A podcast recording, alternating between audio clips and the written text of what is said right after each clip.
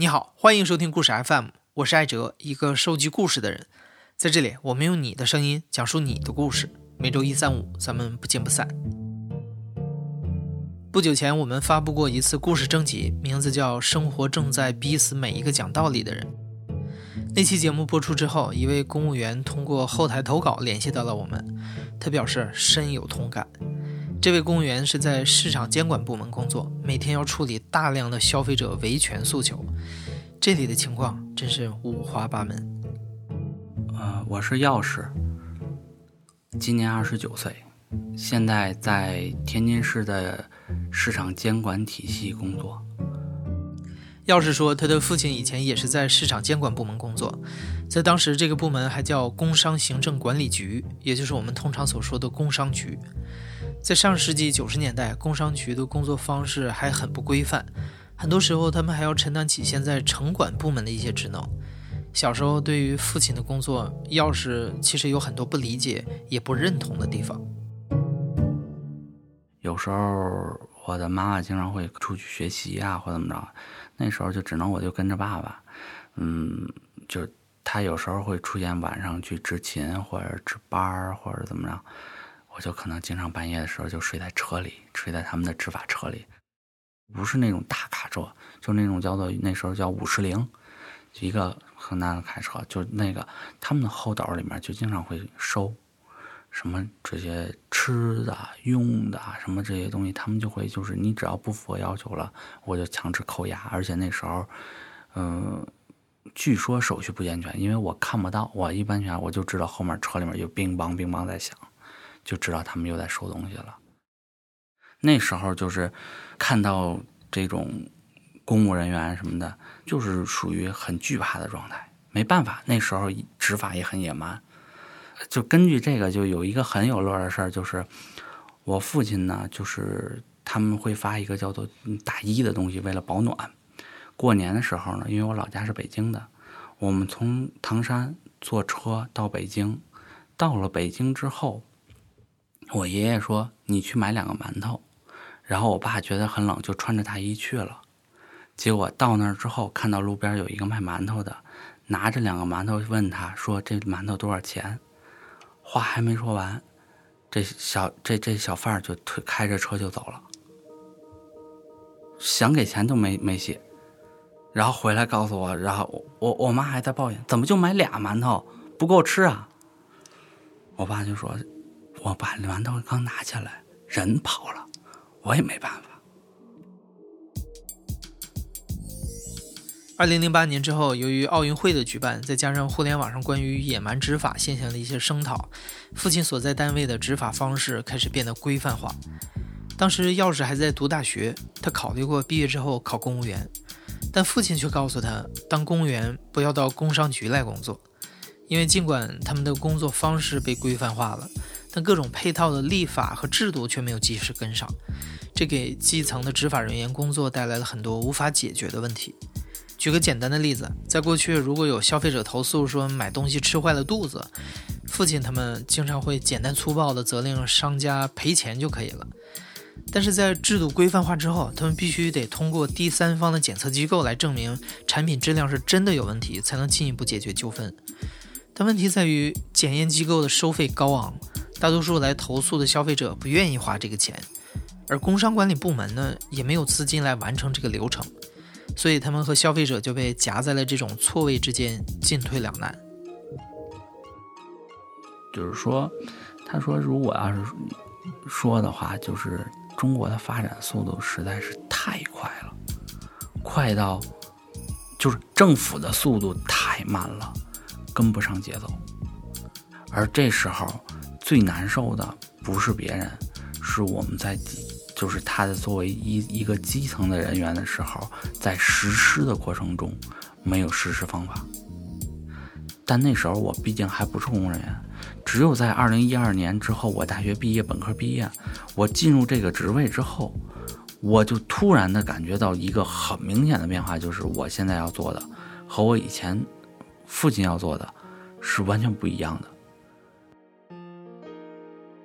二零一二年，钥匙进入了天津市工商行政管理局的某个分局工作，一年之后就调到了基层的工商所。作为一个基层人员，他的工作很多很杂，比如在前台办理营业执照、办理各项的许可证，再比如他需要定期巡查辖区里的各个商户。除此之外，如果有消费者在他管理的辖区里发生了纠纷，投诉到所里来，也会由钥匙来负责。我们遇到的这个投诉的人呢，大概呢分成几类吧。有一种是真的自己受到了这些损失，他希望能获得相关的这些赔偿。我们在接到这些的时候，我个人的时候是非常尽心竭力的，希望去给他解决这些问题。另一方面，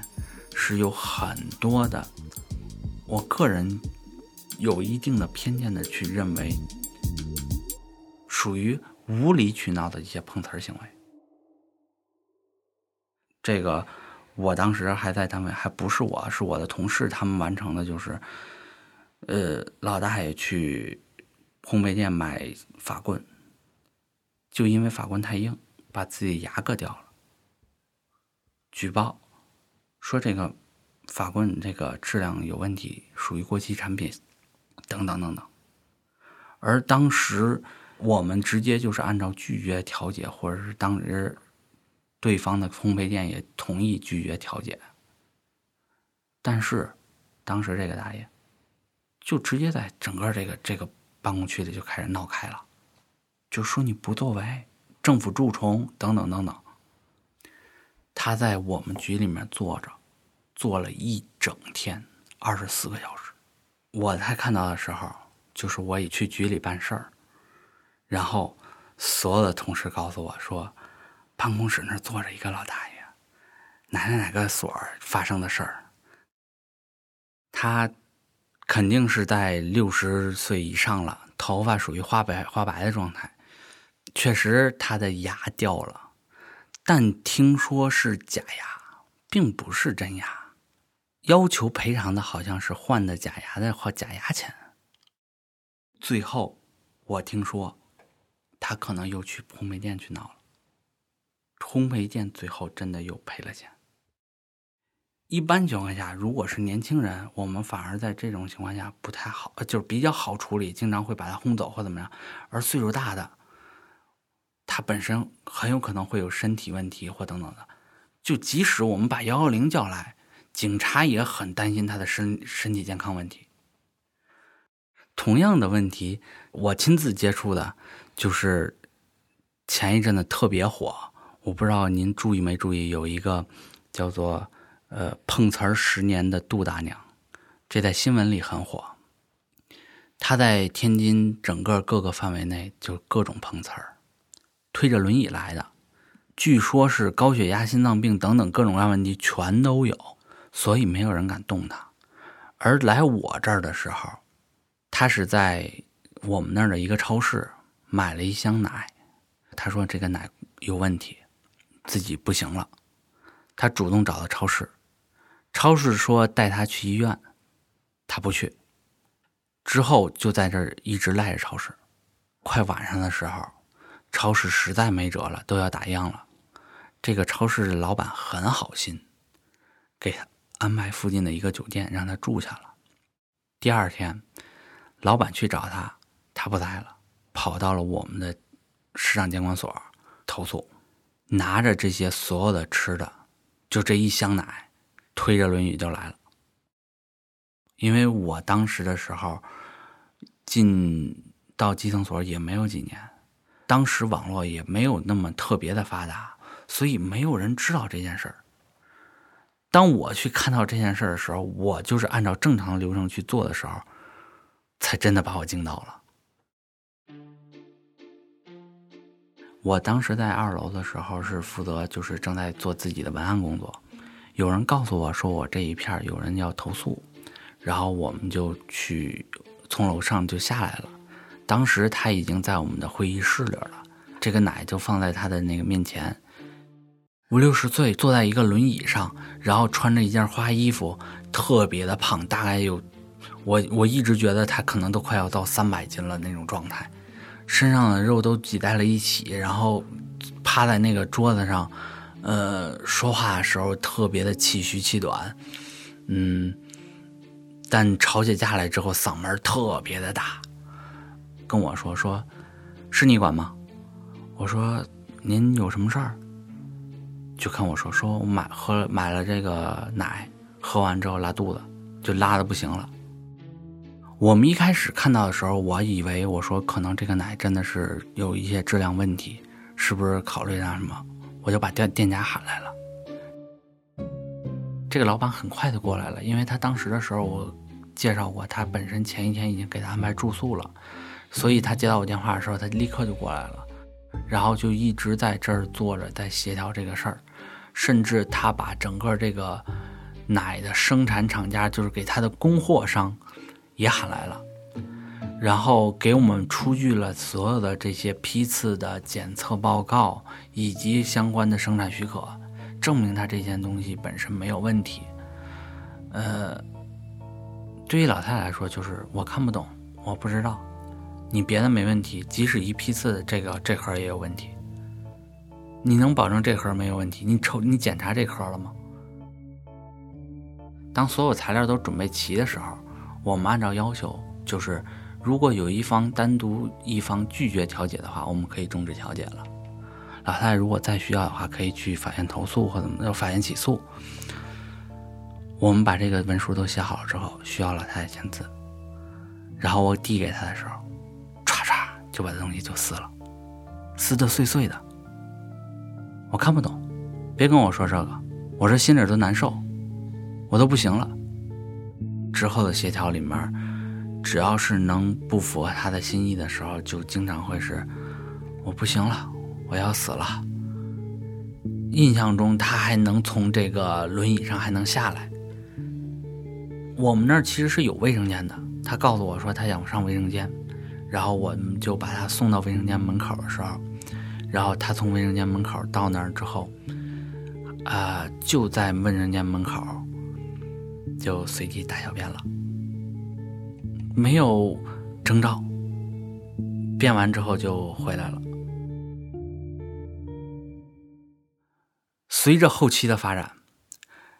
这个奶奶在我们不注意的时候，就把那个奶喝下了第二瓶、第三瓶、第四瓶。我说：“奶奶，这不是质量有问题吗？您怎么还喝呀？”没事儿，就第一瓶有问题。剩下都没问题，我就喝第一瓶难受的。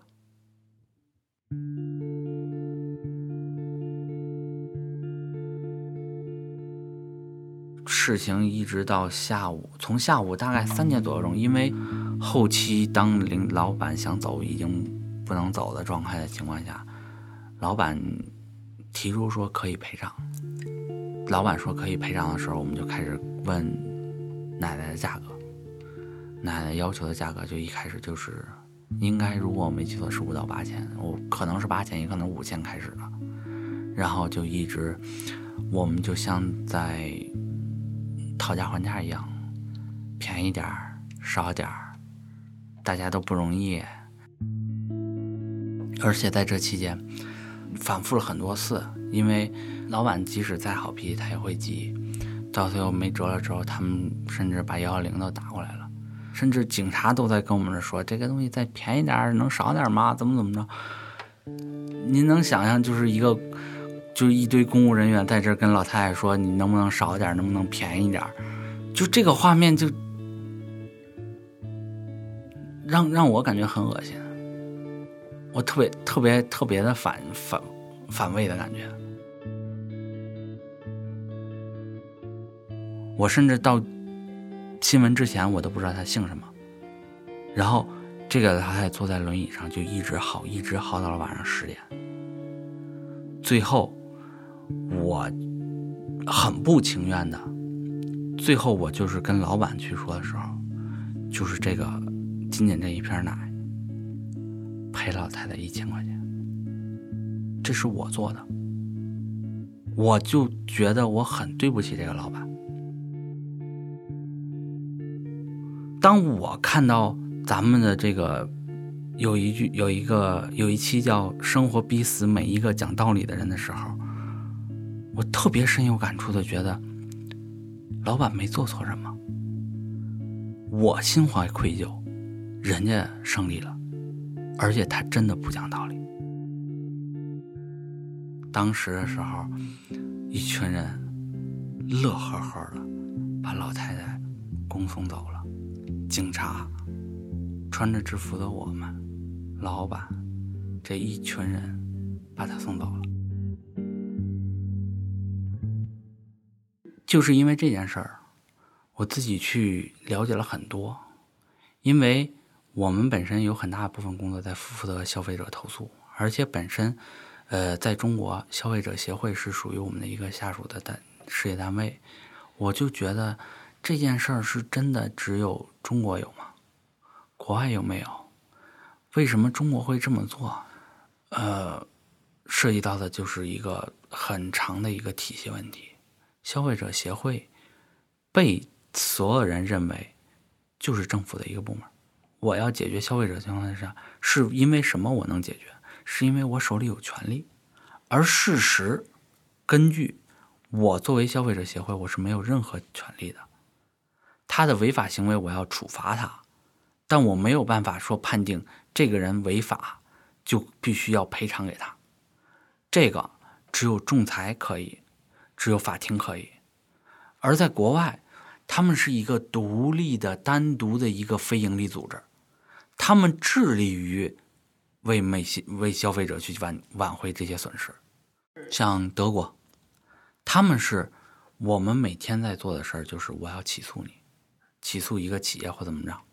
然后他们也会获取利益，就是说我为你挽回了损失，比如说挽回了。五千块钱损失或什么的，我会抽取一部分的东西作为我运营啊、佣金啊等等的这些东西。而整个这个过程是一个独立于政府之外的一个组织，他们是通过法庭来维护自己权益的。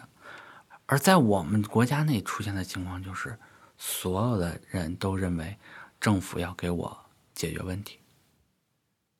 而我们实际的情况是我们只是我们的职责是和稀泥。是我要给你调解这件事儿，我们即使在很多的时候给本身实际出现问题的时候，依然给他们做出维权的时候，也会出现很多的困难。就前一阵子有人说：“你看我新买的房子，门门打不开。新买的房子门打不开。”我说：“这怎么回事呢？”到那儿一看，门没问题吗？门没问题，问题就是这个房屋的构造里面，门的正上方。有两条供热管道，就咱冬天的暖气管道，而这个管道将将卡卡的就卡在上门沿上，你打开很难，不是打不开，但就是很难。而所有的设计规划、规划图等等乱七八糟的，当时的人跟我们说，我所有东西都交给建建委了，都经过审核，也都经过备案，我所有的设计也都是完成的，我房子都建好了，我不可能给你把所有的鬼关了。确实，人家都施工完了之后，连房子都已经交房了。我我让他去做吗？我做不了。最后我就很伤感的去说，告诉他说这件事只能先这样。这时候是我最无力的，我没有办法去给他解决这问题，因为我没有看到什么能有什么依据能证明这个东西是出现问题的，而事实上，拿肉眼就能看见这门打不开。在钥匙管理的辖区里有三个菜市场，在这种老式的菜市场中，有很多食品类的商户都是现做现卖的小摊贩，比方说卖糕点的、卖香油的等等。刚工作的那几年，每当碰到这类商户的投诉，钥匙总是格外的头疼，因为二零一八年之前，在食品安全这个问题上，原则上有三个部门负责监管，他们分别是工商行政管理局。质量监督检验检疫局、食品药品监督管理局，这么多机构来负责，他们之间的权责界限就很模糊。像卖糕点、卖香油这样的小摊贩，究竟该由谁来管，居然也成了一个大难题。比如说，墨香油，现场的一个，我在这样做一个香油坊，然后我现场现磨香油，然后磨好了香油之后我要卖出去，由哪个部门来管？工商说我不管。这东西它不是从别处买来，从这这样卖出去的。他这个东西现场在生产，他觉得应该是质量技术监督局在管。质量技术监督局说：“我也不管，因为我管的是什么？是有身份生产许可证那种大型的企业，他们有时候会说在三百平米以上的才是归我们来负责的。”质量技术监督局说：“我也不管，因为这个东西本身是一直处于流通的状态，你是直接就对外贩卖的，它的那个生产仅仅是一个很小的一个小作坊，所以我不负责。”三个局都不管，在当时就是一个不可解决的问题。我我自己我自己当时就可以承认，就是我在踢皮球，我都心知肚明我在踢皮球。该怎么管？没有法律，没有规章，没有办法，所以经常会有人在，就说老太太、老头儿去买蛋糕或者什么回来，可能他真的就有问题，吃了拉肚子或者怎么着，回来一举报的时候，啊，这不是我们的事儿，那边那局我也不管，每个局都这么说之后，到最后，老百姓就肯定怒了，甚至我都能明白他为什么会生气。二零一八年，在政府机构改革之后，上面提到的三个机构三局合一，合并成了如今的市场监督管理局，总算是在制度上解决了踢皮球的问题。但是在药师的工作中，像类似这样的障碍实在是太多太多了。就像他的父亲所说的一样，行政部门的进化实在是太慢，而中国却变得太快了。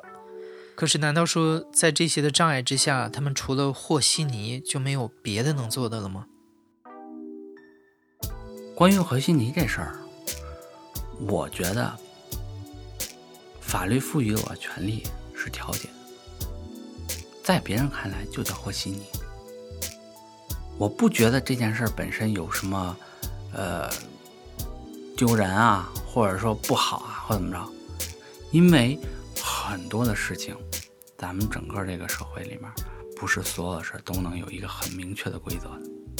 我们只能说尽量的让大家让消费者达到一个满意的状态。我能从我爸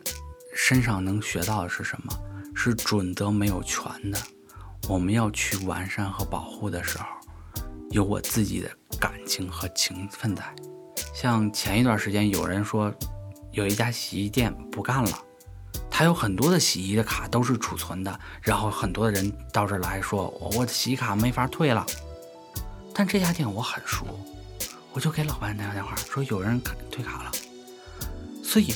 我当时就告诉他，我说你把你电话先挂在那儿。他真的就挂在那儿了，